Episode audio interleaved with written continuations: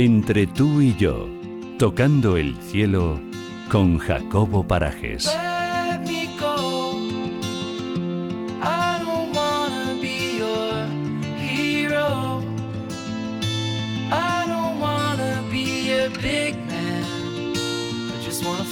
With everyone else.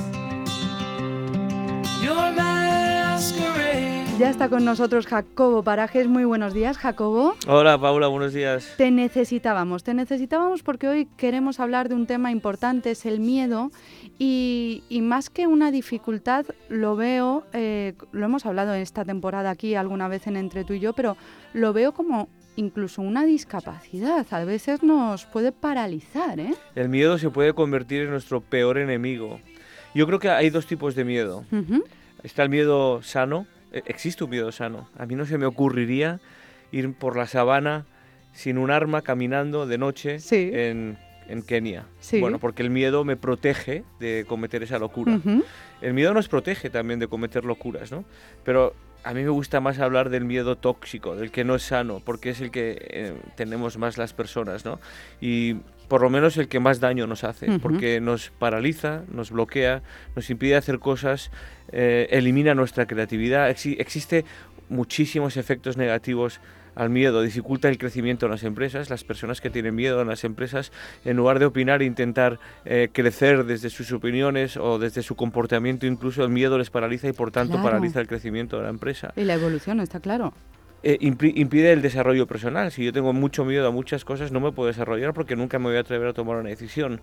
Y luego, eh, esto es una visión un poco personal, pero eh, desde el miedo también se ha controlado a la sociedad en distintas ocasiones. ¿no? Totalmente. Existen muchos Desde ejemplos. la política, eh, desde exactamente, y desde el comportamiento de ciertas personas mm, desde hace tiempo, ¿eh? desde el marketing. Ojo. También. Entonces, em, e- el miedo puede ser muy tóxico en cada uno de nosotros y, y- y nos puede limitar. Y a mí nada mm, me da más rabia que sentirme limitado, eh, no atreverme a tomar una decisión y por tanto no llegar donde tengo que llegar porque en el camino me he encontrado em, un miedo que lo único que ha hecho es impedirme tomar decisiones. Miedo a lo desconocido, miedo a las consecuencias de una decisión, miedo a fallar porque nos da miedo. ¿Por qué nos da miedo fallar? Porque no queremos ser señalizados y estigmatizados por los demás cuando fallamos, ¿no? Y mm, Porque ponemos etiquetas horribles. es todo que el estamos día. constantemente poniendo etiquetas y nos sentimos rechazados por otros cuando cometemos un error y cuando fallamos en algo. Entonces eso nos lleva al miedo. Lo que acabas de decir creo que es muy importante. Etiquetamos mucho. Etiquetamos tanto que al final nosotros también somos rehenes de esas etiquetas, porque cuando lo hacemos pensamos que los demás lo hacen en nosotros. Totalmente. Yo creo que las personas más libres son aquellas que no critican, no tienen prejuicios y no tienen etiquetas. Y me parece maravilloso cuando conozco a una persona así y me habla con, tal, tan- con total tranquilidad y sin miedo a lo que pensarán o dirán, ¿no? Y también creo que las personas de gran éxito no han tenido éxito o tienen éxito entre otras muchas cosas porque no tienen miedo al que dirán, porque actúan como creen que tienen que actuar y porque toman las decisiones que creen que tienen que tomar, aun a pesar de eh, que si fallan van a ser probablemente criticados por los demás. ¿no? Mira, el otro día leí una cita, no me acuerdo de quién era, y pero sí recuerdo que me recordó a ti, que me, Sí. me acordé de ti, de tu sección, porque decía algo así, no tengas miedo a las críticas porque los que han conseguido más cosas que tú no te van a criticar. Los que te van a criticar son los que están por debajo de ti, que son los que tienen tiempo para hacerlo. Me encanta porque creo que eso es una fórmula matemática que funciona así. así. Estoy completamente de acuerdo. Yo, si me permites, le daría o me encantaría compartir una serie de cosas que creo que es importante para superar los miedos. ¿no? Ujú, Venga. O sea, yo creo que en la vida hay que superar miedos. Y, y hoy tenemos miedo y mañana superamos un miedo y a lo mejor mañana tenemos otro. Y yo creo que lo primero que hay que hacer es admitir que tengo miedo a algo. Si yo Vale. mismo no lo admito, si yo mismo no lo Lo reconozco, niegas, claro. pues probablemente, o lo niegas, probablemente no vaya a, a- jamás vaya a quitarme ese miedo de encima. Si puedo incluso conocer el origen de ese miedo, eh, una fobia, por ejemplo, eh, pues viene muy bien saber por qué tengo miedo Vale. a algo, ¿no? Y, y fíjate, yo creo que no hay que tener, no hay que avergonzarse de tener miedo. O sea, yo no hay que sentir vergüenza cuando tienes miedo a algo. Yo tengo personalmente miedo a un animal que no puedo ni nombrar y no me avergüenza decirlo. Es más, me lo tomo con humor. Eso Claro. sí, si me encuentro algún día con ese animal, probablemente Si sales me corriendo ya sé por qué es, Sí, ¿no? Bueno, no saldría ni corriendo, no me atrevería porque Ah, a mí ese miedo me bloquea a Claro, tal forma, claro. a tal nivel que no me atrevo a, a salir, a, a escapar, ¿no? ¿Cómo es el miedo? eh? Es que Sí. de verdad. Y, y yo creo que para, para quitarte los miedos de encima hay que actuar y también hay que confiar. Vale.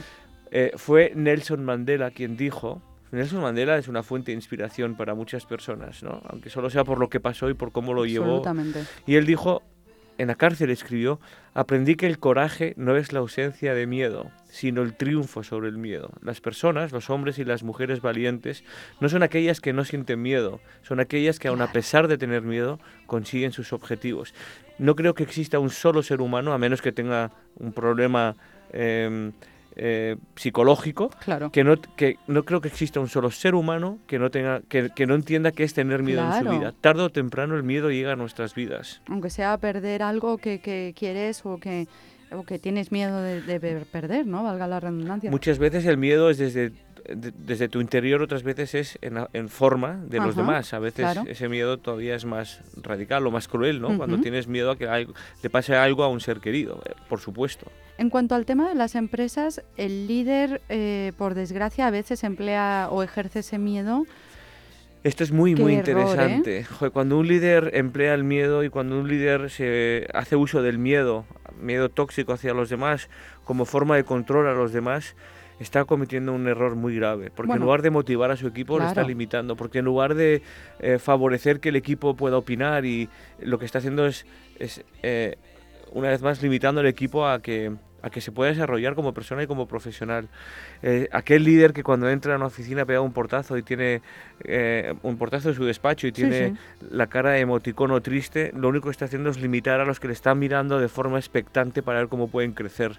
Un buen líder tiene que saber sonreír, tiene que también saber corregir cuando llega el momento de corregir, ¿eh? tiene que ser firme cuando hay que ser firme, pero tiene que tener su puerta abierta que todo el mundo hable, le pregunte, le comparta sus preocupaciones, sus dudas, ¿no? Para Claro. eso es un buen líder. Es que he de rectificar, no me he expresado bien, porque claro, este no es un líder, este es un jefe. Exactamente. Hay una gran diferencia entre Claro. un jefe en su posición en el organigrama claro. y un líder. Un buen líder responde a muchos valores, entre otras cosas, tener la capacidad de permitir que su equipo opine sin miedo y a partir de ahí ver qué decisión se puede tomar.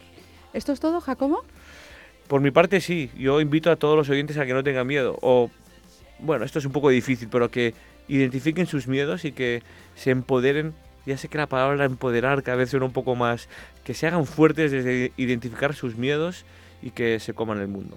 Perfecto, pues yo les invito también, además de darte las gracias, a que visiten www.jacoboparajes con G, Sí. punto com, porque así además pueden conocer tus conferencias en, en instituciones bueno reconocidas por todos y, y pueden ver todo lo que haces. Me Muchas encantaría. gracias, Jacobo. Gracias a ti, Paula. Un abrazo.